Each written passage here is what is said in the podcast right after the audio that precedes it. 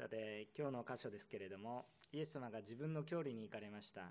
これまでさまざまな場所において神様、まあ、イエス様が本当に多くの働きをなしてこられていることがこの1章から5章までずっと書かれてきました、えー、多くの人が癒されたわけです。そのような多くの人が癒されるような実績そしてまたその証拠を持ってイエス様は堂々とこの郷里に帰ってふるさとの町に帰っていくわけです。またその周辺の町をも回られたことが書かれてありました。これまでに引き続きイエス様はそのまず御言葉を語られます。街道に入って御言葉を語り真理のこの福音を伝えていくわけですね。そうすると本当に多くの人が驚くわけですがそれだけでもなくそれに伴って多くの癒しの技奇跡の技も共に行っていくような状況となっていきます。しかしイエス様がこの交渉外を始められる前の姿、え、まあ子供の頃と言ってもいいのかもしれない。ないですしおそらく30歳ぐらいまでの時に、えー、幼少期からずっと暮らしていたところとなりますのであんまり子どもの頃っていうだけだと足りないかもしれませんし、えー、まだ成人前といってもちょっと足りないかもしれないんですけれども30歳以前のそのような時代を過ごされたあこの場所がありますけれども、えー、そのことを知っている人たちがいますね。別にイエス様は罪を犯していたわけでもなく当時からも素晴らしい影響力を放ち続けていたと思いますけれどもそれでも要するに交渉外を始める前つまりそれは神の子として、そしてキリストとして、え、こう公に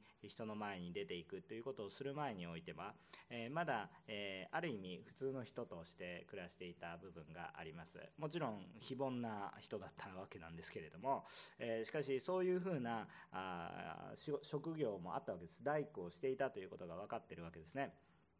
ひょっとするとイエス様に建てられた家に住んでいる人もいるかもしれません。今から考えるとなんと幸いなことでしょうと思うんですけれども、まあ、当時としてはただの腕のいい大工さんぐらいの感じだったんだと思いますね、えー、でも、えー、そのようにイエス様の、まあ、前の姿前の姿が悪いわけではないですよ隠すこと何もないんですけれども前の姿普通の人としての姿を知っている、えー、そういう人々にとってはイエス様のことが受け入れがたかったんですね、え、なんで、あのあの時の小さな子がですね、えー、こんなことができるんだろうか。そんなはずはないとね特別な教育を受けてるわけでもないし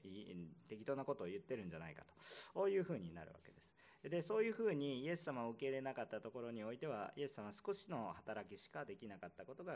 記録されていました。一方でイエス様が近くその周りの村を回られた時には今度はイエス様ご自身がたくさんの働きをするというよりは12人の弟子たちに権威を与えて使わしてその12人の弟子たちが代わりに主の働きを分かち合っていきました。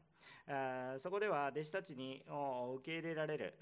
この人がたくさん与えられたようでその結果においてイエス様ご本人でもないにもかかわらず多くの恵みが与えられたという記録が残っています、えー、悔い改めそして奇跡癒しというものが起こったということが記録されているのが今日の聖書の箇所です。さあじゃあ今日は何を分かち合いましょうかというと今日はイエス様を受け入れるものと受け入れないものが導かれた結果の差を見ながら主の恵みを素直に受けこう受け入れていくっていうこの恵みの偉大さこれがどれぐらい大きいものなのかっていうことをですね、え私たちは一緒に分かち合っていき今日もそのように歩みましょうということですね。さあ1番目のポイント2つのポイント。今日はね本当にシンプルなメッセージですぐ終わるかもしれません。1番目不信仰のままでは主の恵みの偉大さは十分に発揮されませんということです。不信仰においては主の恵みは十分に発揮されません。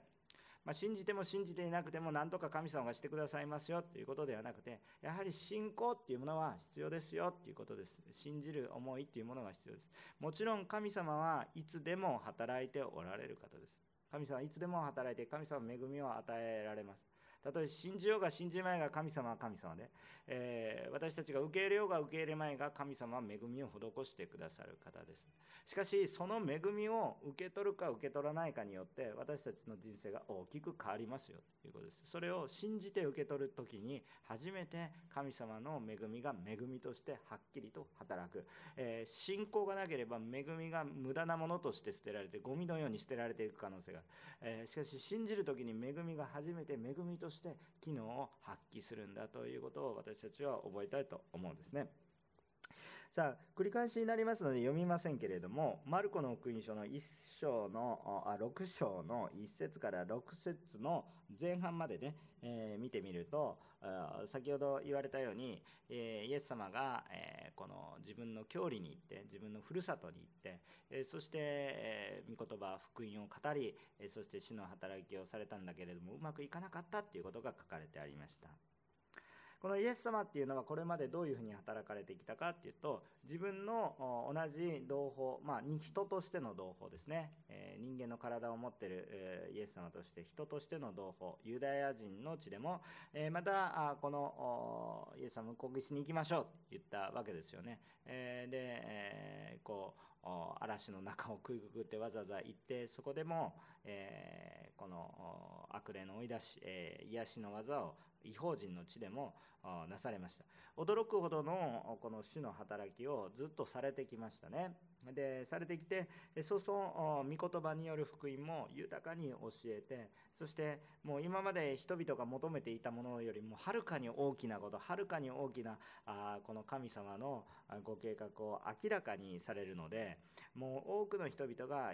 驚きました。そして福音に触れられていきました。あそして、え、ただそれだけでもなくてその本当に御言葉が確かなものであるということを証明するために、え癒しの働きやあ本当にさまざまな回復をイエス様が与えられた。もう人だけじゃなくて自然もそういうふうにしたんだっていう話もしたと思いますね、えそして、えもう行くところまで行きますね。もう死人さえもよみがえらせてしまいます。でも私たちが受けているこの福音の方がもっと大きいことです。この時死人がよみがえることを行われたんですけどもここが究極じゃないかなと思うわけなんですけどしかしこれもいずれ死もう一度また死に預かるそのものです。ですからこれは一つのまあ、予告版としてのものであって予表としてのもの兆しのようなものですね。です。私たちに与えられる新しい命っていうのは永遠の命なので、えー、まあ、その予告版だということなんですけれども、えー、しかし死人さえもよみがえらせてしまうという記事がマルコの福音書の5章には書かれてありました。さあそんなイエス様が郷里に戻る戻られました。一番愛着のある場所と言ってもいいと思います、えー、その場所でイエス様が多くのことをしたかったはずですよね。当然したいわけですよ、えー、期待を持ってきて実績がまあ簡単に言えば人間的に言うならもう実績たっぷりで戻ってきてね。しかもあのなんかもう引退寸前のなんか野球選手が戻ってきてあんまり活躍できなかったとか言うんじゃなくてもうバリバリバリバリ活躍してる方がもうボンと今来たっていうそんな感じですからもういっぱいたくさんのことをしたいとそういうふうな思いで、えー、溢れてきておられますし実際に主もそのつもりが、えー、でお越しになられていたと思います。だから、えー、この普段いつもの同じようにですねまず街道に行って何か奇跡をするために来たというよりはまずやっぱり御言葉御言葉神様の思いは何なのかということをまず普段通り伝えるわけですよねでもそうするともうみんながですねこの福音がこの御言葉が御言葉として伝えられるので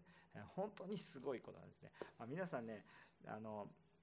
まあ、ここ幸いにねあの若者たちも何人かいるし幸いなことなんですけど皆さん御言葉って侮っちゃダメなんですよ。もうただ私たちが読み切れてないだけでもうものすごいことが書いてあるんですよ。もうものすごいことが書いてあるんですよ。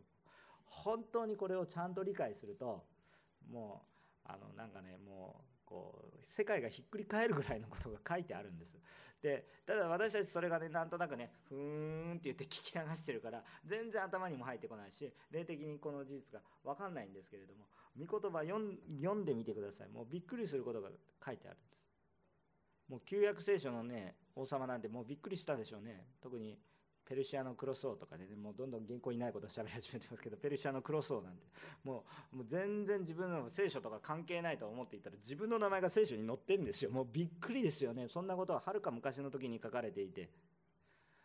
でもそんなことがざらに起こってるんです。まあ本当にすごいことです。で、歴史も変えていってるんです。もう変えていってるっていうか、歴史を修正していってるっていうか、そういう感じなんですけれども、本当にすごいことが書かれていて、その御言葉、今も私たちのうちにあるんだっていうことなんですね。しかもその御言葉には、私一人を救うための話が溢れているんだっていうことを本当に思った時に皆さんこう御言葉一言じゃなくて自分のことなんだって思った時にもうこう何て言うんですかね御言葉が立って見える。もう聖書を読んでいてもなんかもう目に飛び込んでくる。生き生きとしてる。そのようなものと変えられていきます、え、いいですか？漫画を読んで楽しいとかそんなレベルじゃ全然ないんですよ。もう本当に。小説を読んで感動するとか言ってそんなレベルでは全然ないんですよ。まさにこの御言葉の中には私たちは登場人物としているんですよ。ですからどうぞですねあのこの御言葉が本当に本当に御言葉がそのまま御言葉の霊的なそのままドンと入ってくるとですねもう私たちの人生本当に変わりますから。たった一個の御言葉でも変わりますから。それぐらい力があることですから。例えばいつも喜んでいなさいとかいう御言葉でも本当の意味でいつも喜ぶってこういうことかって分かった瞬間に皆さんの人生絶対変わりますから。それぐらいの力のあるものなんですね。イエス様という本当の語り手がそのまま語り手誤解なくそのままドンと伝えたので御言葉聞いてるだけでみんな驚愕したんです。なん同じいつも聞いてる御言葉なのになぜか驚愕するんですよ。なんでこんなことが起こるかなって。それは御言葉が本当にそのまま伝えられたからですね。皆さんそのまま御言葉を受け取る人であると。皆さんの人生豊かになっていきますのでどうぞですね御言葉がちゃんと理解できることをしたい求めていきましょうね。もう驚愕するしかないんです。しかしね人々はそれだけ見てすごいことだなと思ってそれだけ見てね感謝してればよかったんですけど人々はなんかねこう斜めから見るんですよ。そのまま素直にバンと受ければいいのいいんですけど人々は受けないんですよ。斜めから見るんですこう斜めから。もしくは横から見る。あの正面から受ければいいのに、えー、そういうふうにするんですね。で結局どうしたのかっていうと人々はイエス様の人間としての姿をしてるんです。別に人間として弱点があるわけじゃないですよ。人間としてもイエス様は完璧なんですけど要するにその別に罪を犯してなくてもあのもうこう素性を知ってるとねどこどこ誰の誰の子で、えー、どこどこに住んでいてってその素性を知ってる。まあ普通の人だよねって。知らなければ受け入れられるんだけど知ってると受け入れにくいっていうことなんですね。よくあの教会の中で、えー、生え抜きの伝道師とか牧師とかって出てくる時ある生え抜きってどういうことかっていうとその教会が長年ずっとね40年50年育っていくとやっぱりその中でね、えー、献身者ってちょっと出てこないとおかしいんですよ。出てこないとおかしいんですよ。30年も40年もやってるのに献身者が1人もいないってちょっと教会として悔い改めるべきどこかがあるわけですけども。30年40年やってると献身者出てきますよね。出て出てこないとおかしいんですけど。ですか？出てこないとおかしいんですけどそう出てくるとそのその中にいる子供たちって昔放たれてるといたずらとかいろいろしてねなんかねこう怒られてね。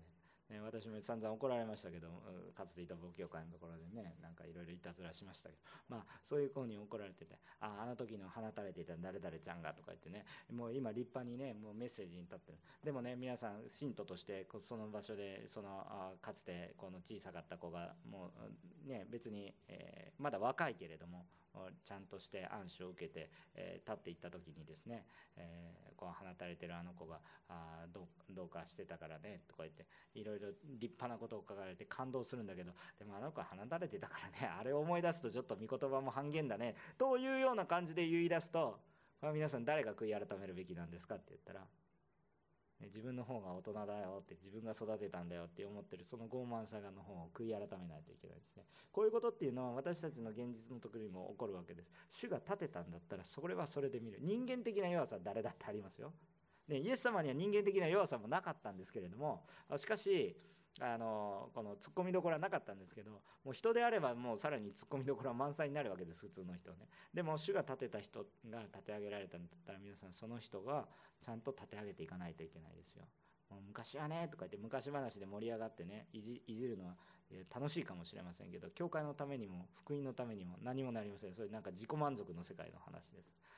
本当に主が立て上げられた人は霊的な権威を持って尊敬していくべきですしまたそのようなものとして育てていかなければなりません、えー、そのように教会がなっていくと本当に恵みがあふれていくんですけどまああの人は昔あんな人だったからねとかいう話をしていると福音に御言葉に集中できなくなるんですよ。これは良くないわけです。でこの当時の人たちはこの御言葉に集中するんじゃなくてイエス様の人間的な側面別に罪あるわけでも突っ込みどころがあるわけでもない。えだってだってこの人たちが何言ってるんだあのマリアの子であの人たちの兄弟でしょって。別に罪指摘するわけじゃない。ただ兄弟でそして大工の仕事をしてたでしょ。大工にこんな働きができるわけないって決めつけたわけですよね。偏見で決めつけたわけですよね。そんなことないわけでしょ。そんなことないわけでしょ。主が触れられるんだったら私たちでさえね主が触れられるんだったら例えば昔どういう仕事をしてようがね。例えば医者みたいな立派な仕事をしているからその後医者の仕事を辞めて献身したらこういう人だったら牧師になれる。いやただ僕はフリーターでした。フリーターだったけれど神様に、え、恵みに祝福を受けられて本当に献身するんです。一生懸命主の前に召されて献身したって。何の差があるんですか？あなた元元フリーターあなた元医者全然違いますね。とかそんなことやってたらダメなんですよね。御言葉を聞けっていう話なんですよね。だから私たちは本当にこのいらないところでつまずくことがあります。え牧師も御言葉以外のことをあんまり喋るとダメですね。本当にこのやっぱり神様の言葉を素直に受け止めていく、御言葉を素直に正面から受け止めていく。その時に本当に私たちの恵みにあふれ、そして豊かな神様の働きを体験していくっていうことを思うんですね。でもまあそれにもかかわらずイエス様の愛は深いなと思います。そしたらもう誰もね触れなくて誰も救わなくていいかなと思うんですけどそれでも数人救っていくんですね。幾人かに触れてそれでも癒しの技を成していくっていうのがやっぱりその少ない中でも本当に神様があ本当に触れるべき人には触れてくださるっていうこのイエス様の忍耐深さと愛っていうものを見ているといいと思いますね。多くの人がなんだこいつって言ってたわけですよ。でもですねそれでも救ってくださる方がいらっしゃるっていうところにむしろ私たちは注目していったらいいかなと思います。さあじゃあここから私たちが受ける恵みは一体何かと言いますと私たちが不信仰でも神様は働かれてくださいます私たちが不信仰でも神様は働いてくださいますが重要なことは主を受け入れるならば私たちが受け入れるべき受ける恵みは比べ物にならないということです。比べ物。主は忍耐して憐れんでくださいますけどこのそれでもちょこっと恵みがあるわけですよ。その神様憐れみの方で忍耐の方だから少し兆しを見せるわけです。でも兆しがあるからそれでいいよね。それで私たちが満足するものではなく主が与えてくださろうとしているものをそのまま受け取ってください。だからそれのためにはどうしたらどうしたらいいんでしょうかっていうと主が与えてくださるものは良いものだと信じきって受け入れないといけないんですよ。主を信じる信仰っていうものが必要なんです。私たちは不信仰で神様を驚かせるんじゃなくて信仰によって死に喜ばれるものになりたいと思うんですね。今日この聖書の箇所では残念ながらこの時このタイミングにおいては、この人たちはイエスはこの不信仰に驚かせてしまったというような状況があります。結果としては癒しがなかったわけではないわけですけれども幾人かしか救われなかったそれ幾人か救われることだけでもすごいことなんですけれども本当はもっとということだったと思います、えー、私たちはその与えられたもので満足しましょうということもあるかもしれませんがしかし本来与えられるべきものそして受け受ける価値のないものだったんだけど与えようとされている本来もっと素晴らしい恵みを私たちの信仰によって潰してしまっている私たちの不信仰が当にそれを妨げてしまうということがあり得るんだということを私たちは覚えてこのところで悔い改めの思いがありたいなということを覚えるわけですね。横浜お塗り教会の中に今信仰があふれていますでしょうか？不信仰があふれていますでしょうか？この程度しかできないと思っているでしょうか？主はなされると思っているでしょうか？大きな差になりますよということですね。主はなされるんだということです。私たちのようなものを通しても主はなされるんだということを覚えたいと思います。それがま2番目のポイントになるわけです。え、2番目のポイントはイエスを受け入れる働き人と受け入れる人々によって主の働きは拡大するっていうことですね主を受け入れる働き人とそれを受ける人がいればもう主の働きはもうガンと広がっていくんだということを私たちは覚えたいと思いますえー、6節の後半から13節を見てみます、えー、6節の後半から13節を見てみると、えー、このどういうことが書かれてあるかっていうと、えー、まあ、イエス様が12人の弟子を2人ずつの組にしてですね6組作ってですねその6チームをあその周りの村々にいろいろバーッと派遣していったっていうことが書かれてあるわけです。えでその結果どうなったかって言ったら神様の宮座が豊かに表されましたよということが簡単に書かれてあります。さあこのところで、え、イエス様は自分の故郷では自分の幼い時とかですね自分の生まれとか過去を知っている。過去過去って悪い過去じゃないですよ。何回も言いますけど人間ってねなんかもともと罪人だからあなたの過去を知ってますかって何の私の悪いこと知ってるんですかってすぐイメージしますけれどもイエス様には悪いイメージはありません。悪い過去もありません、えー、ただですね幼かったどこから生まれてきたってそういうことが分かってる人たちっていう意味ですよ。ね。えー、でそのイエス様の過去を知っている人たちがイエス様を侮る人が多くてね。あなんだ結局あそこの出身のどこどこのせがれでしょっていうね。もうあそこからすごい人が生まれてくるわけないって言ってイエス様は侮ったわけですよ。実際今実際どういう存在でどういう実力がありどんなことをなされてるのかも全く見ないで、えー、まあ、侮って偏見を持って見たわけですよ。もう色眼鏡で見た見たと言ってもいいと思います。結局神様を侮ったわけですね。軽く見たということですね。その結果、豊かな働きが制限されてしまったイエス様なんですね。イエス様は愛そうとしていても受け取らないので、いくら愛そう、愛そうとしても受信機がないので、いくらこのものすごい電波を発していても受信機がないので、なんか素通りなんです。何の感動もない。何でも。ね。まあ、本当にそういうような状況でした。あしかしね周辺の村々ではちょっと事情が違ったようです、えー、イエス様はまず12の12人の弟子を呼んでそして何を与えられたかって言ったら、えー、まあこのご自分の働きを委ねられたんですね。ただ丸投げにはなさらないです。もちろん丸投げにはしないですね、えー、私たちも主の働きをする時、えなんかもうこう主から命令された主から示されたからやりますって言ってでも自分一人だけで頑張ってなんで主を助けてくださらないんだって思うかもしれませんけれども主は丸投げにはされないです。主が私たちに役割を任される時主は何を与えるかっていうと権威を与えられるんです。今日のこの聖書の箇所の中においては汚れた霊を制する権威をお授けになった。いいですか？汚れた霊を制する。え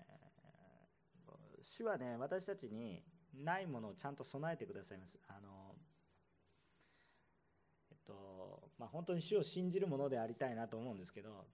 例えばですねまあ分かんないですよ。いろんなケースバイケースですから分かんないですけど例えば私が足が悪いので訪問することができません。だから私は訪問できません、えー、だから誰かのところに行って何かをすることはできませんので私はただ祈るだけにしますと。そういうふうに、えー、思うかもしれませんけれどももし主が行きなさいと言ったら行くんです。でその時に主はほっとかれますかって言ったらほっとかれないで足が動かなかったんだったら足の代わりになる人やもしくは車椅子を与えてくれたり不思議なことがなされますから行こうと決断するんです。そうすると主はちゃんとそれに対する権威を与えてくださってそれに対する助けても力も与えてくださるんです。これ何言ってるか分かりますか？状況が整っているからできるからでやりますという話ではなくてまず信仰を先に行かせるんです。信仰を先に行かせるんです。そうするとちゃんと神様が権威を与えましたって言ってるんだからちゃんとそれができるようになりますよということですね。だからちゃんと神様は私たちに最初に汚れた霊を制する、まあ、追い出すことですね別に裁くことではないですよ。これ裁くことで傲慢になっちゃダメですよ。それを制する制する権威を与えられましたということです。でこの弟子たちはこのイエス様が与えられた権威によって働きます。イエス様が与えてくださった権威によって働きます。えこの権威っていうのは自分で作り出すものではないです。与えられるものです。もう一回言います。権威は作り出すものではない。自分がプロデュースするものではありませんよ。作り出すものです。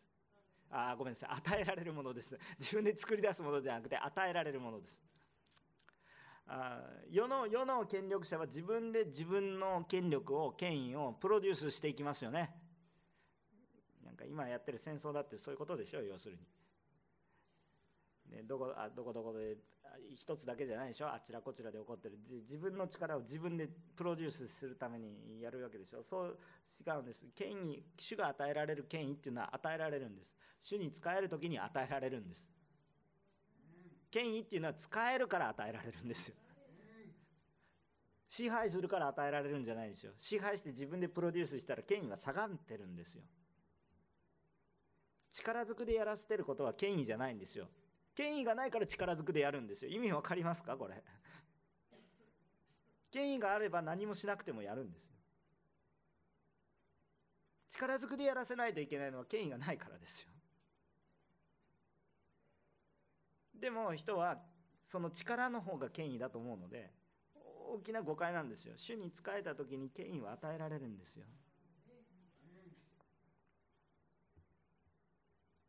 でこの権威が自分で作り出すもので主によって与えられるものですよってこれとんでもない権威が与えられるんですけど これとんでもない権威ですよ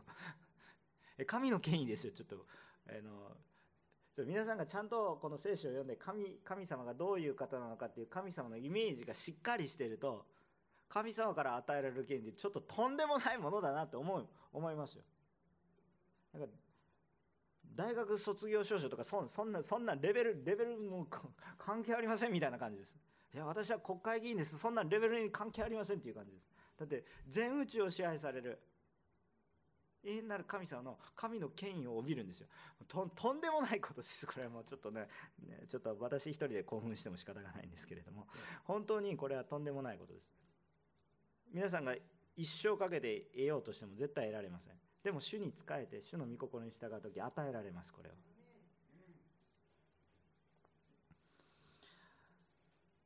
でもねこの主の御心に従わないものであるならばその権威をむしろないがしろにするものなのでその権威は発揮することはありませんということですね。えー、もう自分がいや自分もう主が生きなさいって言ってるのにいや自分にはできません自分にはで主は生きなさいって言ってるのに自分にはできませんって言って主を軽くして主はできるって言ってるのに私にはできませんって言うとやっぱり主の働きっていうのは発揮されないんです。なぜならばそれ主ができるって言われていることを無視して受けていないのでその人を通してどうして主の影響力が放たれますかそれでも主は働かれるんですけどその人を通してもう無理やりにも働かれるとこがあるんですけど十分に発揮されることがないわけです。つまり私たちが妨げている部分があるということです。でも私たちが一方で主の御心のそのままに従うならばその権威はもう私たちの力を超えて働くんですなんか私たちはストローみたいな感じでね。ちょっと表現が私下手くそなんですけどストローみたいなもんでもうなんかなんかわけのわからないもので詰まってないでそのままボーンって流せば別にストローに力がなくてもどんどんどんどんいいものが流れていくわけですよだから私たちは管なのでただ主ができるよってあなたがいないとできないよっていう風な感じで選ばれた管なのでそれを通してでもそれを良い結果を成していくのは私たちの力ではないです。私たち管なので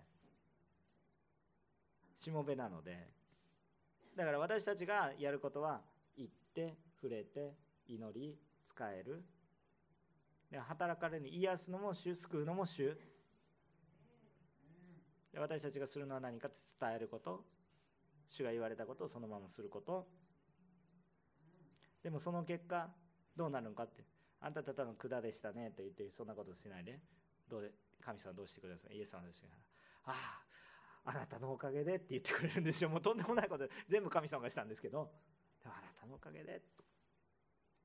でそう言われることによって私たちも喜びあふれてね。本当に主の中によって輝きあふれていくんだっていうことなんですね。結果的に主の言葉を信じた弟子たちね主の言葉を信じた弟子たちが出て行ってそしてイエス様が来たわけじゃないけれどもイエス様から与えられる祝福だと信じて受け取った人々が周辺の村には多くてその村には村々では本当に多くの人が癒され悔い改め祝福されていったという記録がまあ残っているわけです。でここで思うことは非常にコントラストが激しくてすごいんですね。あの イエス様が生まれてきた教理においてはイエス様につまずいてイエス様を受け入れないのでたとえイエス様が直接触れていってもこう癒される人は数人だったわけですよ。ところがいいですか？他の村々で主を受け入れる素地があるところにおいてはイエス様が直接働かなくてもその権威を授けるだけそれを受けてその権威を授けるだけで全くイエス様が働いているように素晴らしい恵みがあふれているんです。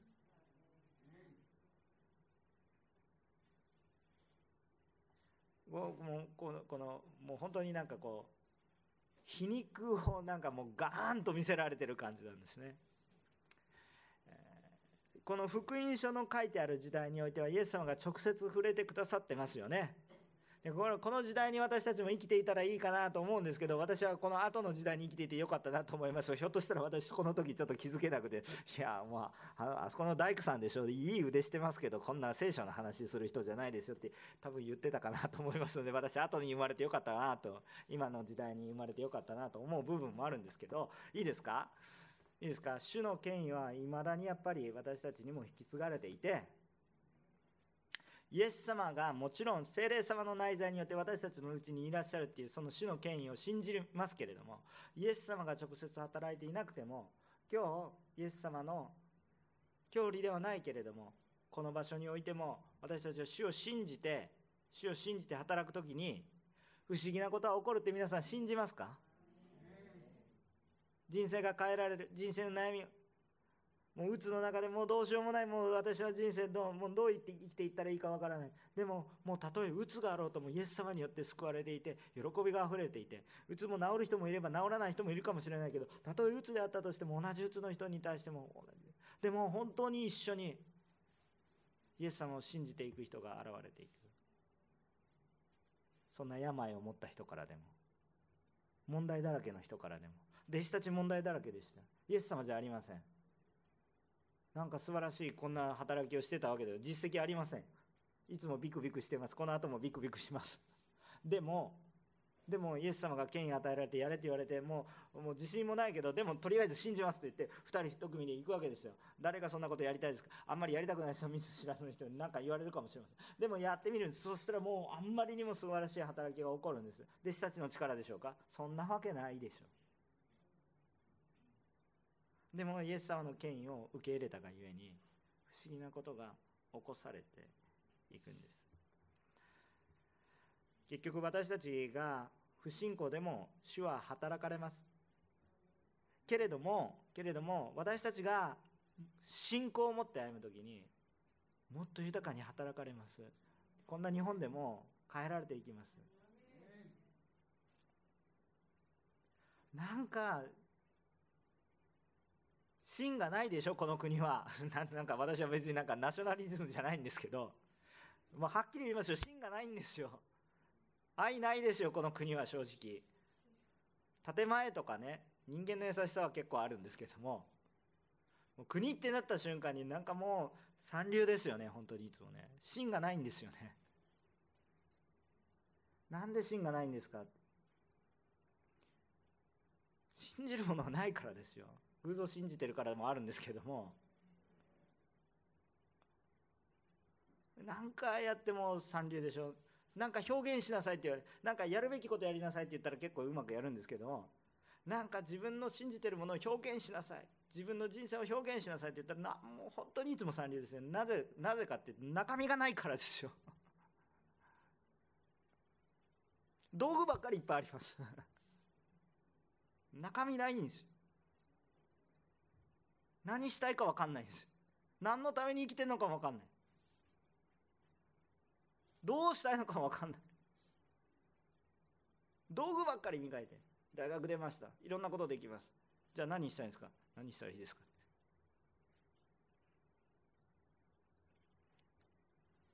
やっぱり私たちイエス様のビジョンを持ってね。何何で学んでんの？何で生きてんですか？そういうことが本当にはっきりとしたそういう生き方をね私たちしたいと思うんですよね。でその時にね野望じゃないですよ。イエス様を信じる信仰によって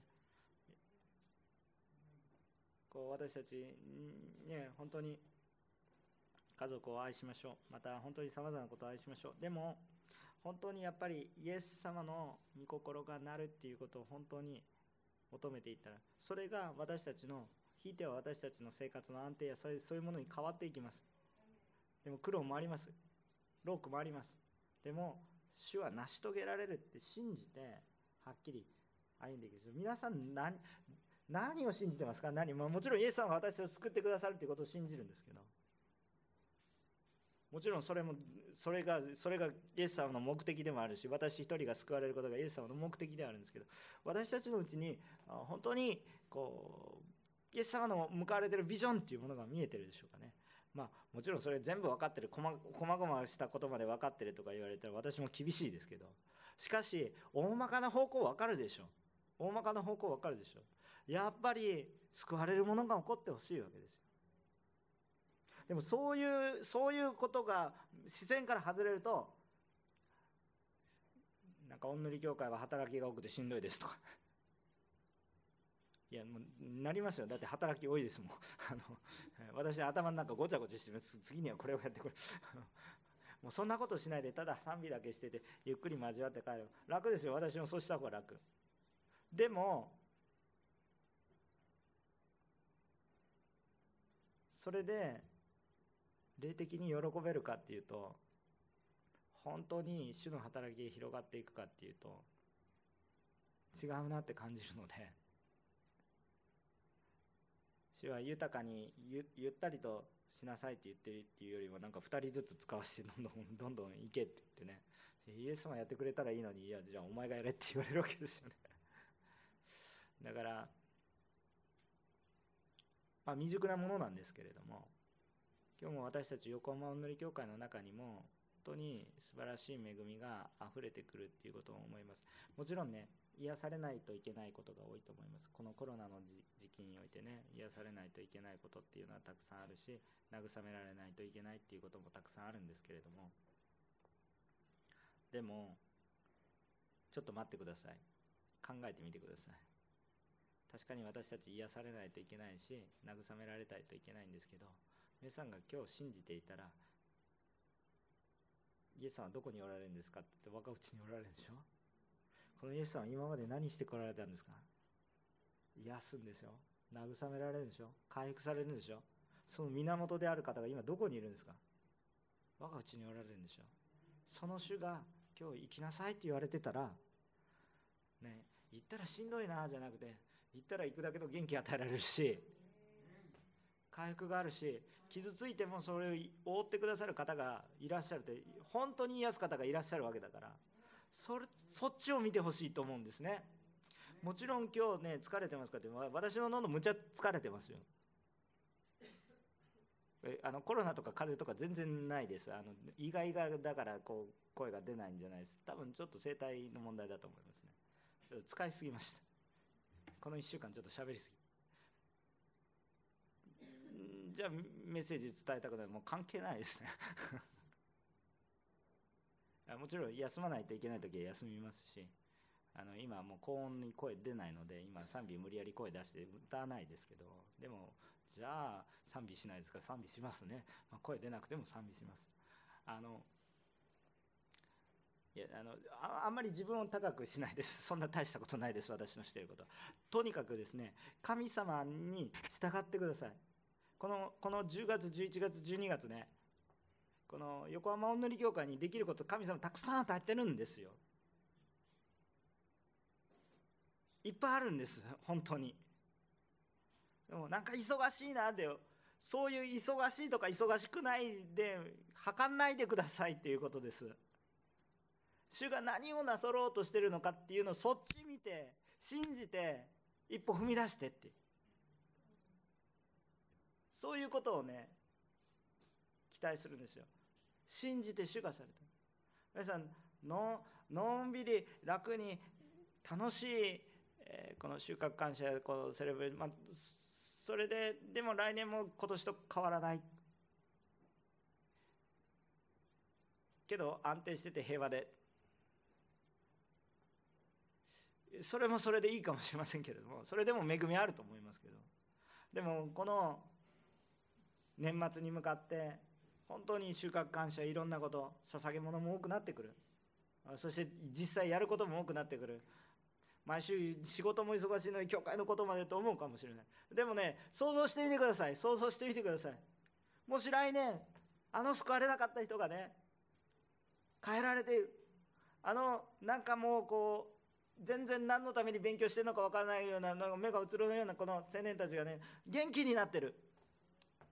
なら今日苦労する価値あるでしょ。う ぼーっとして来年も同じです。ぼーっとしてます。それよりは今日この時に本当に主に仕えて、まあ、主がやりたいことをやるんじゃなくて主が示されていることを本当に従って